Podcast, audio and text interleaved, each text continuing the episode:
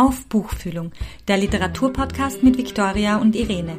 Einmal im Monat geht es bei uns um Literatur und alles, was damit zu tun hat. Es geht um Bücher, um Autorinnen, es geht um Popkultur und um Literaturwissenschaft. Um all das also, was Literatur so spannend macht. Hallo und herzlich willkommen. Wir haben heute die Autorin Verena Güntner eingeladen, um mit ihr über ihren neuen Roman Power zu sprechen und freuen uns sehr, dass sie da ist. Verena Güntner ist in Ulm geboren und hat am Mozarteum Salzburg Schauspiel studiert. Im Anschluss war sie unter anderem für mehrere Jahre Ensemblemitglied des Theaters Bremen. 2013 wurde sie vom Literaturkritiker Paul Jandl zu den Tagen der deutschsprachigen Literatur nach Klagenfurt eingeladen. Beim Wettlesen um den Ingeborg-Bachmann-Preis überzeugte sie auch das Publikum und gewann den Kelag-Preis. Ihr aus diesem Text hervorgegangener Debütroman Is Bringen wurde 2014 bei Kiepenheuer und Witsch veröffentlicht. Power ist ihr zweiter Roman. Er erschien im Februar diesen Jahres und war für den Leipziger Buchpreis nominiert. Kerze ist elf Jahre alt und die Protagonistin des Romans. Sie macht sich auf die Bitte der alten Hitchke hin auf die Suche nach deren verschwundenen Hund Power. Anfangs streift Kerze alleine durch den Wald. Doch dann, als die Sommerferien beginnen, schließen sich ihr alle anderen Kinder der Ortschaft an. Was sich zu Beginn nach einer herkömmlichen Suche anhört, entpuppt sich aber schon bald als surreales Versteckspiel.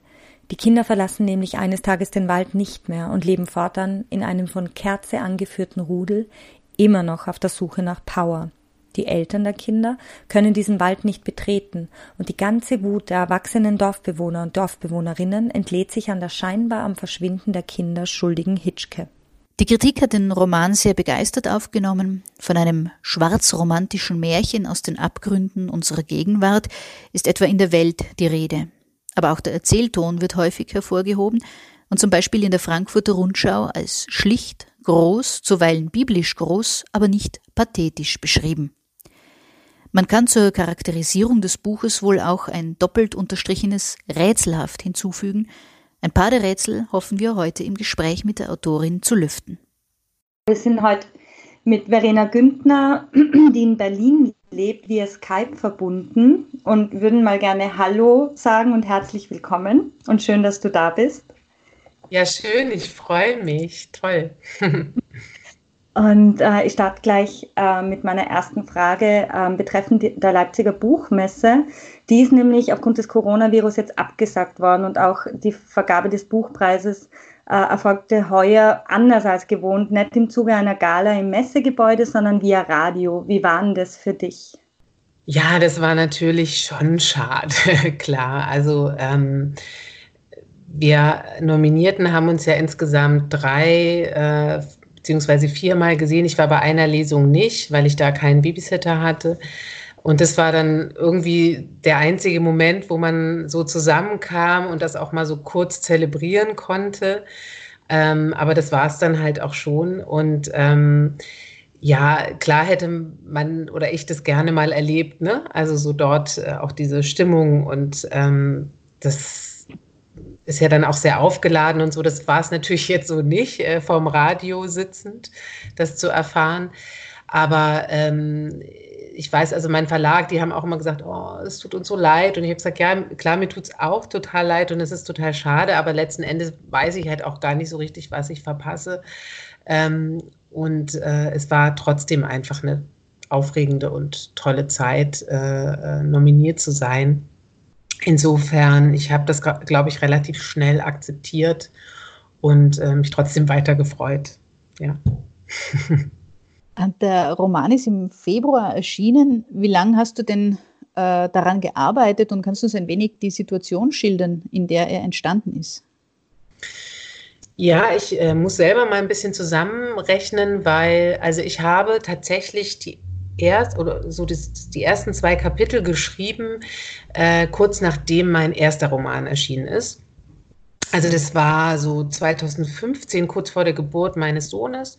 Und ähm, ich wollte da halt unbedingt noch äh, schnell sozusagen was haben, äh, worauf ich mich dann quasi nach dieser Babyzeit irgendwie wieder stürzen konnte. Es war mir ganz wichtig. Also ich wollte nicht mit nichts in diese Phase gehen und ich wollte halt auch währenddessen weiter drüber nachdenken. Ähm, das habe ich dann auch gemacht und dann gab es aber, äh, als ich wieder anfing, ähm, so eine Phase auch der Unsicherheit, wo ich nicht so genau wusste, ob das mein Projekt ist. Ich habe dann auch noch mit einer anderen Sache angefangen. Ähm, das war sehr konträr, das Projekt. Das schaue ich mir jetzt gerade wieder an. Ob das vielleicht jetzt dran sein könnte, weiß ich noch nicht so genau. Und dann habe ich aber irgendwann gemerkt, doch, es muss auf jeden Fall Power sein. Also Power hieß damals noch nicht Power, aber ähm, das das ich, und ich muss auch dazu sagen, das war jetzt kein ganz einfacher Weg. Also es gab sehr viele innere, aber auch äußere Widerstände, was dieses Buch angeht. Also weil, glaube ich, am Anfang auch nicht so ganz klar war, wo das hingeht. Also gut, meistens ist es ja am Anfang nicht so ganz klar. Also zumindest bei meinem ersten wusste ich jetzt auch noch nicht ganz genau, wo lande ich da am Ende. Das ist ja auch irgendwie der Spaß daran, dass man das nicht weiß. Aber ähm, also ich habe, man kann sagen, ich habe äh, wahrscheinlich so insgesamt alles in allem dreieinhalb Jahre dran geschrieben und eben sehr verdichtet die letzten anderthalb bis zwei Jahre. Äh, und sehr, sehr, sehr, sehr viel auch noch gegen Ende hin da ist dann mein zweites Kind geboren. Äh, die kam etwas zu früh, meine Tochter, und dann musste ich quasi mit Baby ähm, auf dem Arm äh, weiterschreiben. Äh, und das hat irgendwie geklappt, auch wenn ich heute nicht mehr genau sagen kann, wie. Aber es ist ja fertig geworden. Insofern hat es geklappt.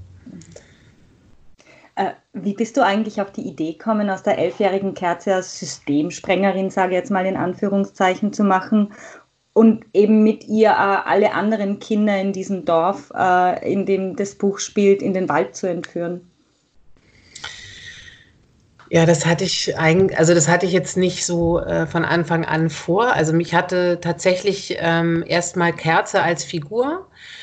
So entstehen ja meine Geschichten auch sehr ne, aus den Figuren heraus. Also die bilden für mich sehr das Zentrum. Ähm, das habe ich jetzt schon öfter gesagt, aber ich glaube, das hat tatsächlich viel damit zu tun, dass ich ja eben auch einen anderen Beruf früher hatte, dass ich auch Schauspielerin war.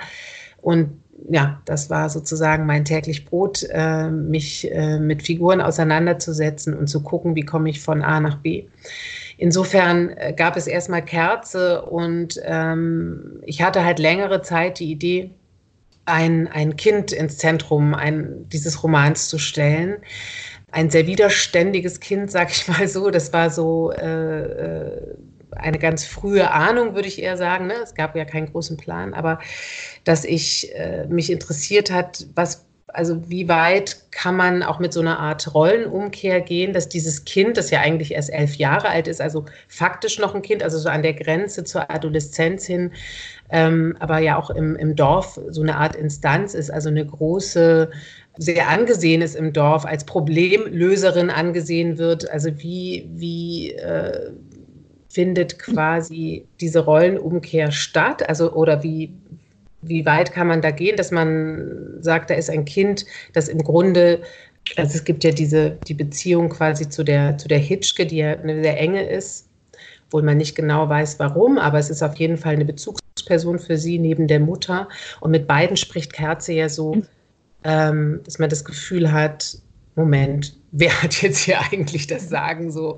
Äh, das müsste doch eigentlich andersrum sein.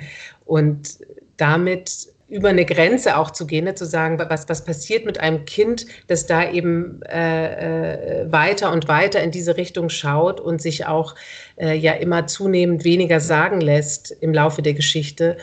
Äh, das war irgendwie so eine ganz frühe Ahnung, so als, als, das lag so in der Luft und dem bin ich dann so Schritt für Schritt gefolgt. Benannt ist der Roman ja nach dem Hund Power, der trotz oder gerade wegen seiner Abwesenheit die treibende Kraft des Romans ist, kann man vielleicht sagen. Er hat mhm. auch einen Gegenspieler, äh, den Rollo. Und Rollo ist seit Effi Briest natürlich kein Name mehr, den man zufällig wählt. Aber Gleichzeitig ist dieser Rollo ganz anders als der bei Fontane. Er ist hart und gnadenlos. Ich glaube, er zerfleischt an einer Stelle auch den Unterschenkel eines Erntehelfers. Ähm, was, was ist die Funktion äh, der beiden Hunde im Roman? Also wofür steht Rollo im Unterschied zu Bauer? Ähm, also ich hatte ursprünglich sogar die Idee, noch mehr Hunde vorkommen zu lassen. Es gab noch einen Lotus. Äh, das war der Hund einer Nachbarin, die dann aber halt, also der ganze Strang ist rausgeflogen. Deshalb ist leider auch Lotus rausgeflogen. Ähm, äh, ich wollte zum Beispiel, es gab auch eine Szene, da hat Kerze sehr ähm, lange Lotus beobachtet und Lotus studiert und sich quasi an ihm gebildet. Ja, äh, das sind alles so Dinge, die sind dann im Laufe der Geschichte, wie das halt so passiert, in so einem Prozess äh, rausgeflogen sind. Während des Entstehens des Romans wurde ich auch immer wieder gefragt, auch von Freunden oder von befreundeten Autorinnen und Autoren, wie ist denn dieser Power? Ja, und ich glaube, viele hatten immer so einen Hund vor Augen, ein stolzer, stattlicher, großer Hund, weiß ich nicht, oder sowas, weiß ich, ein Weimaraner oder sowas, ne? Und ich habe ihm gesagt, nee, ich weiß auch nicht, das ist so ein kleiner, flauschiger äh, Terrier, also tatsächlich auch ein lieber Terrier, da gibt es ja auch sehr äh, äh, stressige und äh, äh bissige Terrier. Mm, und ich wollte halt irgendwann, glaube ich, auch so einen, ähm, ihm einen Hund gegenüberstellen, der äh, all diese anderen Dinge auch verkörpert, ne? Die Hunde ja auch, ne? Also der halt eher quasi schon Richtung Wolf tendiert oder so ähm, und äh, der natürlich auch äh, als, als, als Wachhund äh, da eine völlig andere Funktion hat als Power. Und das war, hat mir dann irgendwann auch gereicht zu sagen, es gibt eben diese beiden Hundetypen im Roman. Ähm, und es ist eben äh, auch äh, ja, also so eine Art Gegenüberstellung ne, dieser, dieser beiden dieser beiden Hunde. Äh, letztlich lässt sich ja aber Rollo auch am Ende auf das Spiel der Kinder ein. Ja, es gibt ja diese, weiß nicht, es gibt ja diese eine Szene ganz am Ende, wo der Hubersohn ihn ja auch, ne? Also der hat ihn abgerichtet. Das ist ja, der folgt, der Rollo folgt ja dem Hubersohn aufs Wort und es gibt ja diesen einen Moment, wo er sich ihm widersetzt. Wenn, ne? der, der, der junge Masur äh, das Weite sucht und Rollo folgt ihm nicht. Ja, also ich, ich war so ein bisschen lange am Überlegen, ob das äh, möglich ist, das so zu erzählen. Also ich, hab's, ich hatte die Szene auch noch ein bisschen weiter gesponnen. Das hat dann nicht mehr funktioniert. Also ich wollte das jetzt auch nicht so märchenhaft, äh, äh, oh je, dieser Hund, ähm, der, also ich, ich wollte das irgendwie so erzählen, dass das auch noch realistisch ne, man sich vorstellen kann, dass dieser Hund jetzt quasi äh, eingesponnen wird, auch von dieser Stimmung, die da herrscht. Und ähm, ja, insofern brauchte es tatsächlich, weil Power, äh, dieser Power war, dieser kleine flauschige Terrier, der äh, so sehnsüchtig vermisst wird, eben auch diesen anderen Hund, diesen bissigen, ähm, ja, echter Hund in dieser Geschichte. Da, da drängt sich noch eine persönliche Frage auf. Hast du denn selber einen Hund? Oder hattest du mal einen? Nein, ich wurde das äh, neulich schon mal gefragt. Äh, ich äh, hatte nie einen Hund. Also meine Oma hatte einen Hund, mit dem ich auch so ein bisschen natürlich dann äh, zu tun hatte als Kind, weil ich oft bei meinen Großeltern war. Der würde ich mal sagen, vom Gemüt auch eher so in Richtung Power tendierte. Ähm, aber ich hatte selber eine Katze und diverse andere äh, Haustiere als Kind. Habe mir tatsächlich auch nie groß einen Hund gewünscht. Das ist auch, glaube ich, bis heute so. Ähm, aber äh, ich habe jetzt auch in dieser ganzen Phase jetzt gar nicht so Hunde studiert. Ne? Also ich habe jetzt nicht äh, mich äh, ständig mit Leuten getroffen, die Hunde haben oder so. Ne? Also ich wollte tatsächlich mich da auch so ein bisschen, ich fand das ganz gut, dass ich gar nicht so eine Ahnung hatte von Hunden, ne? dass ich mich so von außen diesem Hund oder dieser Hundegeschichte, ja, äh, ich, ich nenne es auch manchmal äh, Power, das Hundebuch, ja, dass ich mich dem so nähern musste von außen, fand ich eigentlich ganz gut, weil ich ja auch ein bisschen ich sage jetzt nicht von Null starten musste, aber ich wollte äh, ja auch so ein bisschen mit, mit Markern arbeiten an Dinge, an denen sich jeder irgendwie orientieren kann und sagen kann, ja, das ist eben das, was über Hunde bekannt ist und ähm, äh, das machen die, ja. Und viel weiter musste das für mich auch gar nicht gehen. Du stellst ja im Roman jetzt nicht nur Hunde sich gegenüber, sondern auch ganz viele ähm, Charaktere. Im Roman wechselt die Perspektive zwischen der elfjährigen Kerze, ihrer ja. Auftraggeberin Hitchke, dem Hubersohn. Das ist ein unglücklicher Junge, dessen brutaler und ganz gefühlskalter Papa der größte und einflussreichste Bauer im Dorf ist. Und sie alle drei haben doch mit Verlusten zu kämpfen und mhm. denen fehlt ganz stark menschliche Nähe, kommt dann vor. Hitchkes Mann hat sie verlassen, jetzt ist der Hund weg, die Mutter des Hubersohnes hat das Dorf verlassen. Ähm, wie sehr prägen denn diese Verluste die Charaktere in deinem Roman, beziehungsweise auch die Handlung? Ja, sehr stark. Also das habe ich auch erst im Laufe der Zeit. Äh, das ist für mich ja auch mal ganz interessant, ähm, weil ich mich ja so sehr reinschaffe äh, in meine Geschichten äh, mich da auch versuche, so lang wie möglich selber offen zu halten, ja, weil ich das Gefühl habe, nur dann, also alles, was ich mir ausdenke, was ich mir vornehme, habe ich mir das Gefühl, führt in, oft in so seichteres Gewässer, ja, für mich. Also da interessiert es mich dann nicht mehr so.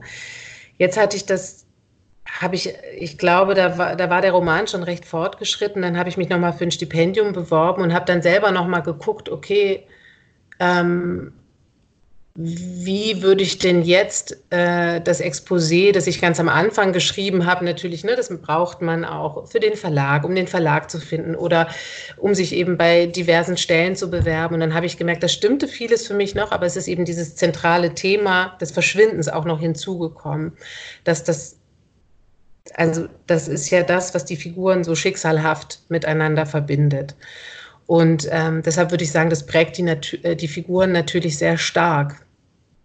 Also das, was diese ganzen Leerstellen, die Verluste, die da stattgefunden haben, die ja auch weiterhin stattfinden, auch dass das Dorf so im Schwinden begriffen ist, ähm, dass die Leute abwandern, dass Kerze ja auch letztlich keinen weiteren Verlust mehr erträgt und deswegen sagt so, ich, dieser Hund muss zurück, ob, er, ob tot oder lebendig, er muss auf jeden Fall zurückgebracht werden. Und das schafft sie auch, das kann man ja sagen, weil das ja gleich am Anfang des des Buches ja auch verraten wird, ähm, sie schafft es jetzt tatsächlich auch. Und das war für mich irgendwie immer so dieser Punkt, von dem ich wusste, auch wenn ich viel lange nicht wusste, das muss passieren, am Ende muss dieser Hund zurückkommen. Vielleicht auch als so eine Art Stellvertreter für all die anderen Verschwundenen, die eben nicht zurückgekommen sind und auch nicht zurückkommen werden. Über Kerze haben wir vorhin schon kurz gesprochen. Sie ist ja einerseits sehr einfühlsam, nimmt sich ihrer Mitmenschen an, leidet auch äh, mit ihnen mit, also wie zum Beispiel mit der Lunger-Oma. Sie hat als eine der wenigen im Dorf überhaupt Kontakt zur Hitschke. Ähm, aber andererseits ist sie schroff und hart und hat auch ja. durchaus autoritäre Züge. Warum machen denn alle, was Kerze will? Was ist ihr, was, was macht das aus? Also was macht sie als, als Figur aus, dass sie dass alle so unter ihrem Scheffel stehen? Ja, ich weiß gar nicht, ob es da so den einen Grund gibt. Also erstmal ähm, ist sie natürlich eine sehr rigorose Figur, eine sehr, äh, ich, ich habe immer gesagt, sie ist so entschieden, also brutal und brutal entschieden. Ähm, und das ist, glaube ich, tatsächlich was, was die Mehrheit der Kinder anzieht, ne? dass da jemand ist, der sagt, so, ich habe ich hab dieses Vorhaben und äh, ich verfolge das mit einem heiligen Ernst. Und erstmal kommt es ja auch so als Spiel daher. Das äh, verwechseln ja auch die Großen, ja, also die Erwachsenen, die Eltern, die Dorfgemeinschaft, verwechseln das ja am Anfang auch tatsächlich oder denken, naja, die ist ja ganz normal, ne? Die steigern sich da vielleicht so ein bisschen rein und äh, suchen diesen Hund, es ist so ein Abenteuer. Und dann nimmt das immer mehr Fahrt auf und ähm, ich glaube, dass, dass diese ähm, Entschiedenheit, die Kerze da mitbringt und die natürlich sehr viel auch damit zu tun hat, dass sie erstens mal ja auch so ein Selbstermächtigungskind ist, das aber auf der anderen Seite eben auch ganz stark so die Kontrolle haben muss, ähm, dass, dass dieser, dass dieser, dieser klare Blick auf das Ziel hin, was ist, was, was, was die Kinder so magisch anzieht, ja, weil das ähm, ja was ist, was denen fehlt. Jetzt im Blick vielleicht dann auch auf die Eltern oder auf die Gemeinschaft, ne? die sind natürlich mit sehr vielen anderen Dingen beschäftigt. Ähm, trotzdem glaube ich, da ist ja auch ein Stück weit immer noch was Unerklärbares äh, auch mit im Spiel, ähm, was ich versucht habe, so als weiß gar nicht, wie ich das beschreiben soll, aber ich wollte, dass da eben auch immer so was mitschwingt, wo man eben nicht klar den Finger drauf halten kann und sagen kann, ach so, ja genau, deswegen gehen die alle mit, ja, oder deswegen ähm, nimmt das diese, er kriegt das diese Dynamik. Äh, also diese Leerstelle ist tatsächlich so ein bisschen bewusst gesetzt und ich habe versucht, da so drumherum zu arbeiten. Neben allem, was natürlich nachvollziehbar ist und dass Kinder, äh, ich sehe das jetzt zum Beispiel bei meiner Tochter, die ist neun Jahre alt, da gibt es ja auch in der Klasse ne, diese Grüppchen und da gibt es natürlich auch eine, die äh, jeder möchte mit der befreundet sein. Ne? Und das ist ja bei Kerze aber erstmal gar nicht so. Ne? Die ist ja gar nicht die Beliebte in dem Sinne, die ist ja eher eine Außenseiterin. Und in dem Moment aber, sage ich mal, wo sie dieses äh, erstmal so verrückte Spiel beginnt mh, mm, und das interessant erscheint, kippt das ja so. Ne? Und auf einmal wird sie zu dieser äh, äh ja fast schon despotischen äh, Figur äh, und ich glaube, das hat eben auch dann damit zu tun, weil sie eben nicht diese, äh, ja, äh, das Mädchen in der Klasse ist, äh, das alle toll finden oder in, in, das alle Jungs verliebt sind, dass sie dann eben natürlich auch, sie hat ja, sie ist ja keine ungebrochene Figur, ne? sie hat eben auch diese, diese, diese Gnadenlosigkeit, die äh, einerseits faszinierend ist für die Kinder, andererseits äh, die Kinder selbst natürlich auch unterjocht. Und ähm, für mich war aber klar, wenn ich ein Kind so in dieser Form ins Zentrum stelle meines Romans, dann muss das eben auch so eine ungebrochene Figur sein. Ich wollte ja jetzt nicht irgendwie, weiß ich nicht, so eine, so eine kindliche Heldenfigur erzählen, ja, oder so eine abgeschwächte Pippi Langstrumpf oder sowas. Das sollte sie ja nun nicht sein. Kommt dir Kerze am nächsten von all deinen Figuren oder ist es sie, die, die da am leichtesten von der Feder gegangen ist?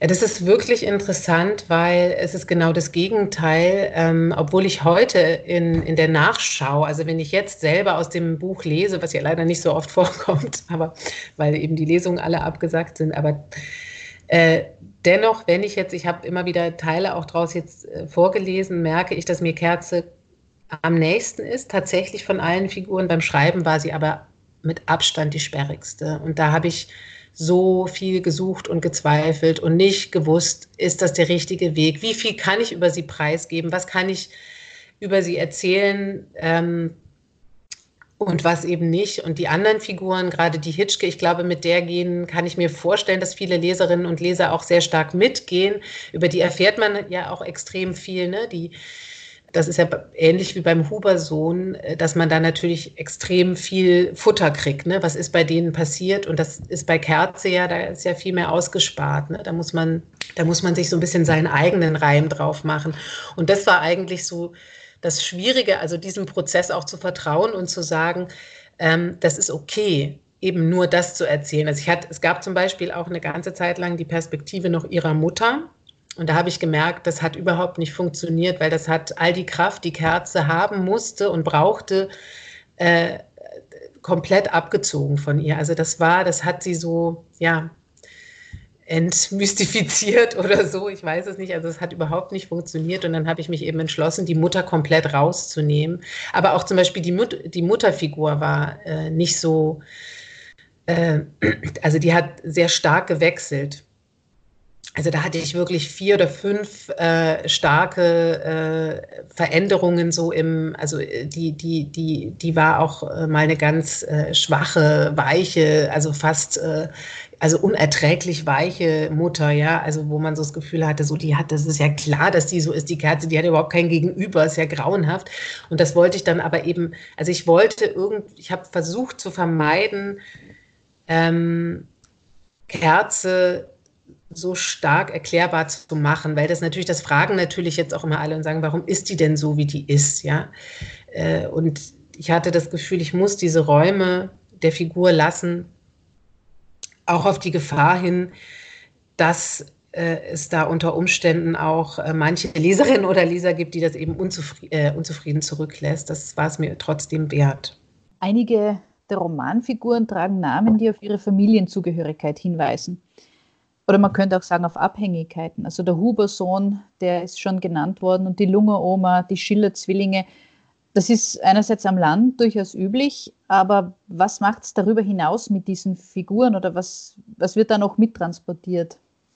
Also ich kann sagen, zum Beispiel bei Kerze, ich dadurch, vielleicht auch, weil ich eben lange gespielt habe am Theater, ähm, ich lese mir auch die Texte oft laut vor, bin ich da erstmal über den Klang gegangen. Also ich wollte, äh, ich wusste irgendwie, ich brauche einen eckigen, sperrigen Namen, der trotzdem kraftvoll ist oder so eine kraftvolle Botschaft hat, obwohl mir das fast schon zu viel gesagt ist.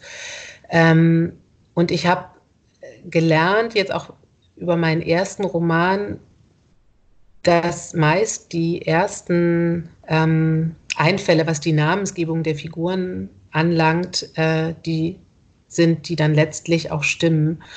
Und ich gehe aber auch bei, bei der Hitchke wusste ich irgendwie, da brauche ich was Spitzes, was Schmales. Und ähm, den habe ich mir jetzt irgendwie ausgedacht, ne, diesen Namen, obwohl mir dann irgendwann eine Freundin ein, ein, ein, ein Praxisschild von einer Frau Hitschke hier in Berlin geschickt hat, die wohl eine, ich weiß gar nicht, die war, glaube ich, Psychotherapeutin oder so. Also das habe ich mir jetzt nicht vorgestellt für die Hitschke. Aber genau, und bei den anderen Figuren ähm, ist das eigentlich ähnlich entstanden. Also dass ich da erstmal über den Klang gehe und ich, ich merke dann im Fortschreiben, ob der Name stimmt. Und ähm, manchmal hat er eben auch nicht gestimmt und ich habe teilweise auch so bei den Nebenfiguren relativ spät auch nochmal Namensänderungen vorgenommen, aber das waren natürlich jetzt nicht die, die wichtigen Figuren. Ähm, und komischerweise habe ich dann eben im Laufe des Prozesses dann auch irgendwann das Gefühl, dass eben sich über diesen Namen, also hinaus auch noch was transportiert oder so, ja, wo, wo ich das Gefühl habe, okay, das, das bündelt diese Figur im Charakter oder so nochmal besonders stark jetzt über den Namen. Aber tatsächlich ist das wahrscheinlich ein, ein intuitiver, äh, eine intuitive Wahl erstmal, die sich dann halt später bewahrheitet oder eben nicht. Aber genau, also ich habe auch da jetzt nicht äh, sitze da jetzt nicht im, und habe mein Notizbuch vor mir und ähm, nehme mir da stark etwas vor oder so. Das funktioniert leider, obwohl ich immer denke, so müsste es eigentlich sein, bei mir leider nicht. ich habe jetzt eine Frage, ich habe es super spannend gefunden, die Handlung des Romans steht ja manchmal ganz, ganz knapp an der Grenze zum Magischen. Und wenn Kerze zum Beispiel die Fenster ihres Zimmers aufreißt, um die Geister loszuwerden, was man, dass diese bodenständige Elfjährige ähm, nicht aufgrund ihrer kindlichen Fantasie verfolgen, sondern was hat es mit diesen Geistern auf sich? Die Geister, also Kerze ist ja nicht die einzige, die Geister hat. Also die spielen ja insofern für viele Figuren eine wichtige Rolle. Der, der Hubersohn hat ja auch, ist ja auch ganz stark äh, äh, um, umgeistert, sage ich mal. Genauso wie, wie Jaro, äh, der der Kerze ja auch äh, dadurch nahe kommt, dass sie da sich verbunden fühlt über, darüber, dass er eben auch Geister hat, wie sie sagt. Ähm, das hat natürlich was damit zu tun, dass dieser Ort, dieses Dorf voller Geister ist, nämlich, nämlich jener, die, äh, die abgehauen sind, die nicht mehr da sind, die, die aber natürlich was zurücklassen.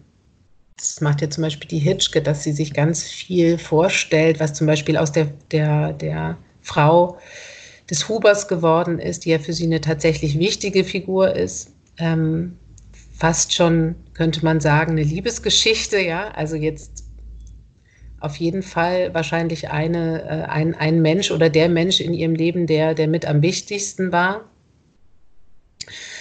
Und äh, das ist ja, obwohl die weg sind, extrem aufgeladen. Ne? Diese, diese Leerstellen sind ja extrem gefüllt. Und ich hatte halt das Gefühl, wenn das nicht in irgendeiner Form eine Entsprechung findet im Roman, dann fehlt da einfach was, ja.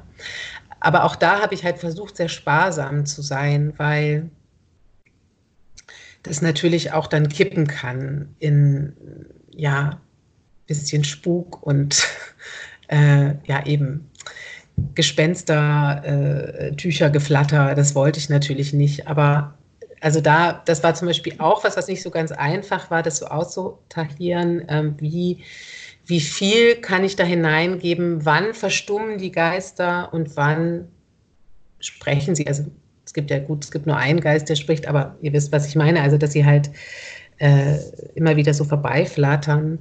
Und ähm, Kerze sagt ja auch an einer Stelle, dass sie sich halt daran gewöhnt hat, nicht allein zu sein. Und das ist eben, sage ich jetzt mal, auch so dieser, äh, der, der, positive Aspekt dieser Geister, dass das natürlich auch so Gefährten sind, ja, im negativen, aber eben auch im positiven Sinne, dass, dass jemand, der vielleicht sonst eher einsam wäre, ja da auch äh, ja, Leute hat, die mitgehen so und ab und an mal auftauchen. Also das äh, haben, haben die Geister, also diese Fun die, die haben halt beide Funktionen. Ne? So, und das, das wollte ich äh, tatsächlich, äh, war von Anfang an auch da. Also diese Geister sind zusammen mit Kerze als Figur aufgetaucht und dann habe ich irgendwann gedacht, ja, dann, dann müssen die bleiben. Wir haben in unserer letzten Folge mit dem Literaturwissenschaftler Stefan Neuhaus über Märchen gesprochen. Äh, würdest du sagen, dass man dem Roman auch märchenhafte Züge attestieren kann oder eher nicht? Ja, doch, auf jeden Fall. Also die äh, Frau, die das Cover ähm, entworfen hat, hat, hat da ja auch, auch auf jeden Fall in diese Richtung gedacht. Ne? Also das war auch tatsächlich erst ein Schreck, als ich das Cover gesehen habe. Was ich finde das jetzt total schön und bin sehr glücklich damit. Ja. Ähm, und, und auch, also auch der Verlag und so, wir fanden es, also die fanden es alle ganz toll, aber ich habe mich erstmal erschrocken, weil ich eben gedacht habe, was soll das denn jetzt mit diesen Rehen? Und also ich war so, äh, das weiß die gar nicht. Äh, oh Gott, also ich, also ich wirklich, weil ich mittlerweile so, so überzeugt davon bin und es so toll finde. Aber das ist ja ta tatsächlich so, wenn man in diesem Prozess drinsteckt und äh, dann sieht man ja auch bestimmte Dinge gar nicht so. Ne? Und jetzt mh, mm, im Nachhinein muss ich sagen, natürlich, also da ist ja allein der Wald als Ort, als, als, als mystischer Ort, ja, also ich meine, da fallen, also klar, das, also das, da fallen einem ja äh, ganz viele Märchen ein, in, in denen der Wald eine, eine wichtige Rolle spielt und natürlich auch diese Verwandlungsgeschichte der Kinder. Ähm, obwohl das ja dann auch noch mal extremer in äh, ja, in, ja, vielleicht eher in eine dystopische Richtung kippt oder so. Aber ähm, also ich habe damit kein Problem oder so, ne, dass das äh, da äh, mit hineinkommt. Ja, es ist natürlich kein reines Märchen, das ist es nicht. Ich wollte auch schon immer wieder diese Anbindung haben, also dass äh, auch äh, man sich damit identifizieren kann, dass man das nicht weghalten kann, deswegen, weil man sagt, na ja, das ist ja nur ein Märchen oder so. Also ich wollte tatsächlich, dass es da auch immer wieder so äh, Anknüpfungspunkte gibt für die, die es lesen. Ähm, das war dann letzten Endes eben auch so ein bisschen der Grund, weshalb ich auch einen konkreten Ort vermieden habe. Das war am Anfang, gab's, war das recht konkret. Und das habe ich aber äh, im Laufe der Zeit habe ich mich da entschieden, das ähm, nicht so klar zu verorten. Auch das eben äh, aufgrund dieser, weil, weil, ich das eben wollte, dass, dass, dass keiner so richtig von sich weg, also ich wollte nicht, dass Leute das so von sich weghalten können und sagen, ach die ja, aber ich nicht. Verorten kann man es nicht, aber es spielt auf dem Land. Und auf hm. die Aussage eines Städters hin, auf dem Land ist vieles besser, nehme ich an. Ursprünglicher kann die Kerze nur losprusten. Und Sascha Seiler beschreibt in seinem Buch, ähm, äh, beschreibt das Buch auf literaturkritik.de als ein beklemmendes Porträt äh, ländlichen Lebens und ein Meisterstück allegorischen Erzählens, kompromisslos bis zur Schmerzgrenze. Was für eine Bedeutung nimmt denn jetzt wirklich in Anführungszeichen das Land im Roman für dich ein? Naja, ich wollte tatsächlich ähm, äh, den Blick verkleinern. Ähm, ich lebe ja nun in einer sehr großen Stadt, äh, bin, komme auch aus einer Stadt ursprünglich. Also ich komme ja nicht aus Berlin, ich komme aus Ulm. Das ist so eine kleinere Großstadt, so mit 100.000 Einwohnern. Ähm, äh, da gab es aber natürlich so an den Rändern oder sowas, kippte das ja auch ins Ländliche. Also das ist mir jetzt nicht ganz unbekannt, aber äh, ich bin tatsächlich, habe eigentlich keine nähere Kenntnisse von vom Dorfleben. Natürlich war ich auch in Dörfern und habe aber also ich wollte quasi so einen kleineren Mikrokosmos erschaffen und ich, ich wusste halt auch, ich, ich, ich möchte Wald, ich möchte diese Nähe zum Wald, ich möchte, dass Kinder frei, dass die Kinder frei sind, weil hier, ich merke das ja auch an meinen eigenen Kindern, also allein wenn ich äh, vergleiche, wie ich groß geworden bin, also ich hatte, meine Mutter äh, und ich, wir haben auf einer, ähm, in Ulm stehen noch Teile der Stadtmauer, da waren, konnten wir Kinder halt, ähm, also da, da, stehen Häuschen und da haben, haben wir gewohnt und da konnten die Kinder, haben sehr viele Kinder gewohnt, sich sehr frei bewegen. Und das war was, was ich, sage ich mal, für diese Kinder in dem Roman wollte. Mm, und eben, dass das noch weitergeht, dass die eben einen größeren Radius haben und dass die sich frei bewegen können und dass die sich eben auch in, in, zurückziehen können in den Wald. Und für Kerze ist das ja auch so. Also das erfährt man ja auch am Anfang, dass sie sagt, der Wald ist ihr Freund. Ne? Also das, ich wollte, ich wollte diesen, den, den, den, den, also quasi das so ein bisschen enger ziehen und mir in, in dieser äh, etwas kleineren Blase mir anschauen, wie bestimmte Dinge funktionieren. Also jetzt auch die Entwicklung der Dorfgemeinschaft. Also das kippt ja am Ende, ne? in dem Moment, wo sie merken, sie kommen da nicht mehr ran und sie finden keine Antworten auf das Verhalten der Kinder, ähm, richtet sich das ja ne? erstmal gegen sich selbst und dann gegen diese eine äh, Figur, die, die sie dann eben ja, ausgrenzen und äh, sehr, sehr schlecht behandeln. Und das wollte ich, sage ich mal, wie unter so einem Brennglas oder so mir äh, in diesem Dorf anschauen. Das, deshalb habe ich ganz pragmatisch auch äh, diesen Ort gewählt. Ja. Eine weitere Gattungsbezeichnung für den Roman äh, hat Hubert Winkels in einer Rezension ins Spiel gebracht. Er ähm, nennt Bauer oder schreibt, dass Bauer auch ein bisschen was von einer Detektivgeschichte hätte. Er schreibt, es sei eine dystopische Umkehrung von Emil und die Detektive. Und tatsächlich passiert ja im Roman keine Aufklärung, denn der Tod von Bauer äh, wird, das hast du ja vorhin äh, schon gesagt, gleich am Romanbeginn vorweggenommen. Mhm. Stattdessen wird es zunehmend rätselhafter eigentlich und, und äh, mythischer.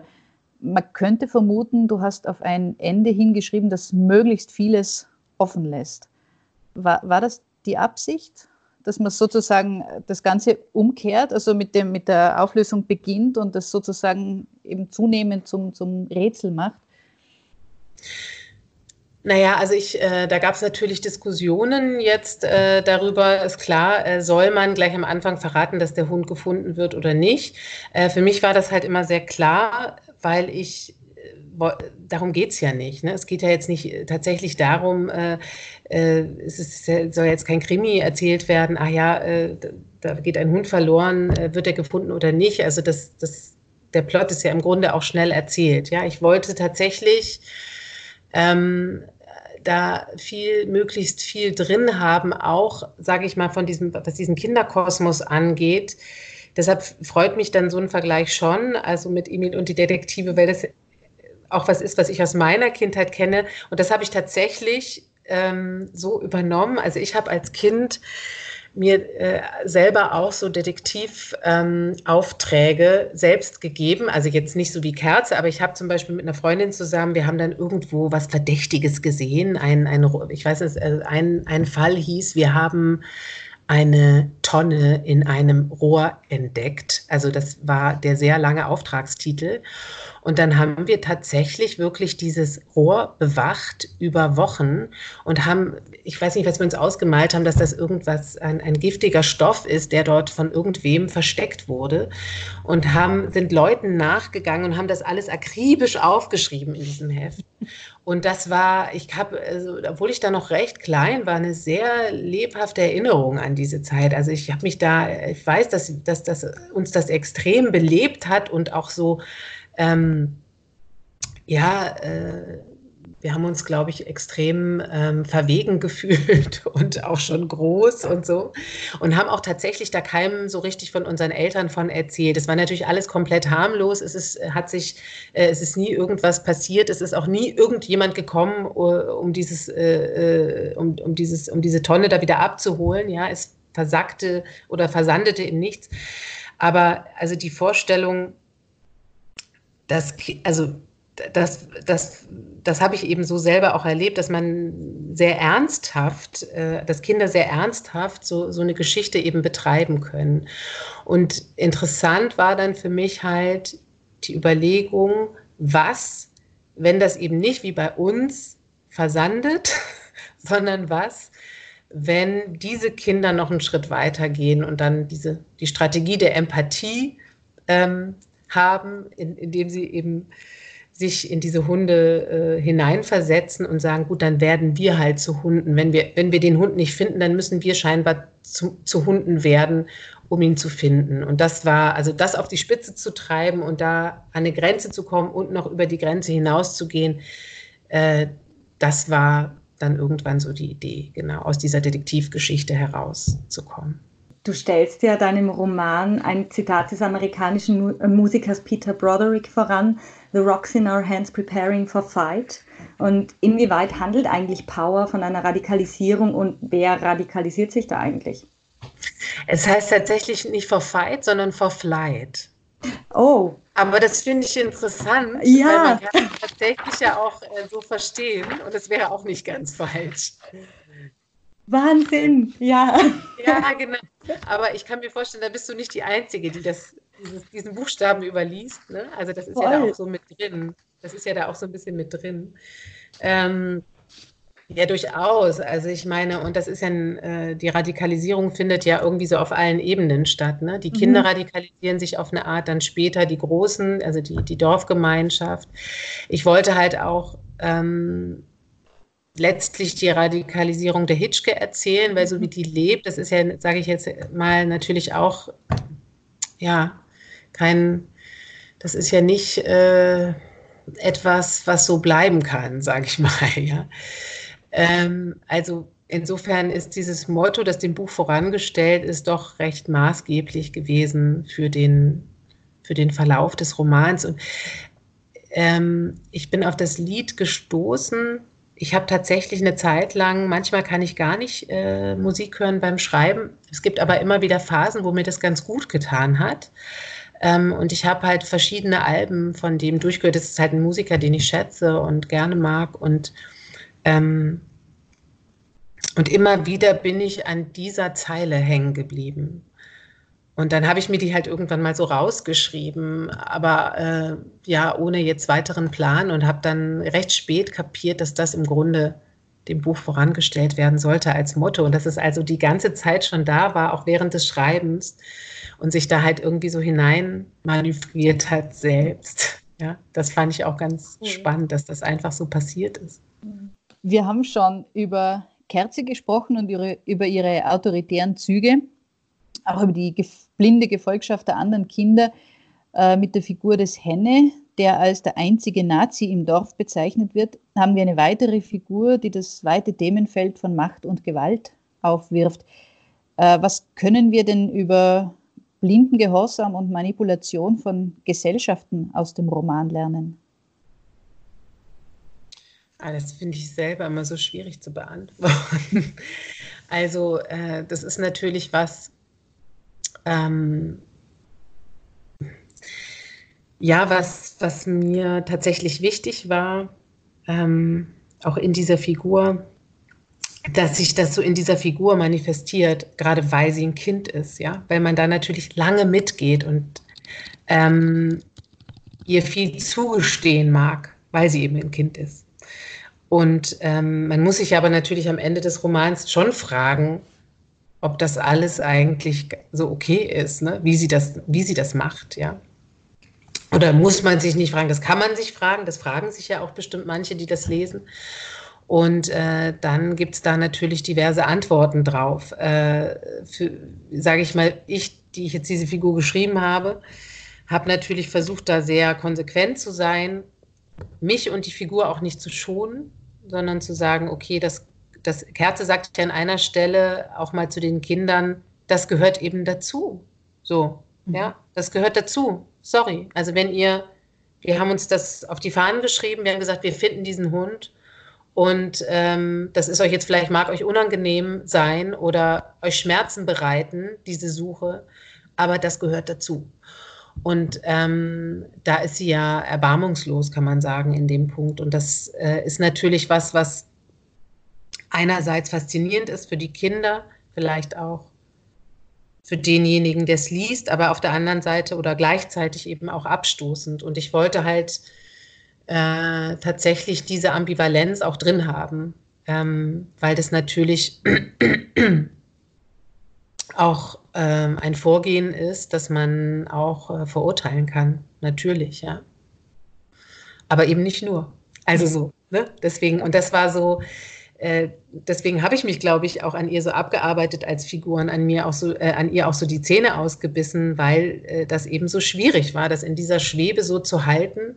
Also ich wollte die Figur nicht ähm, ich wollte die ja auch nicht ins offene Messer laufen lassen, ja. Und ich wollte sie aber auch nicht ähm, zu ähm, schwach zeigen in diesem Punkt. Oder ich, ich wollte tatsächlich genau diese, dass beides möglich ist. Also dass, dass, dass diese Sicht auf sie äh, beide Schlüsse zulässt. Eben, dass man das, was ich jetzt vorhin gesagt habe, ne, dass man, dass man das einerseits ähm, faszinierend finden kann, diese äh, Entschiedenheit und auf der anderen Seite aber eben auch fragen kann, ja, ist das der richtige Weg oder, oder nicht?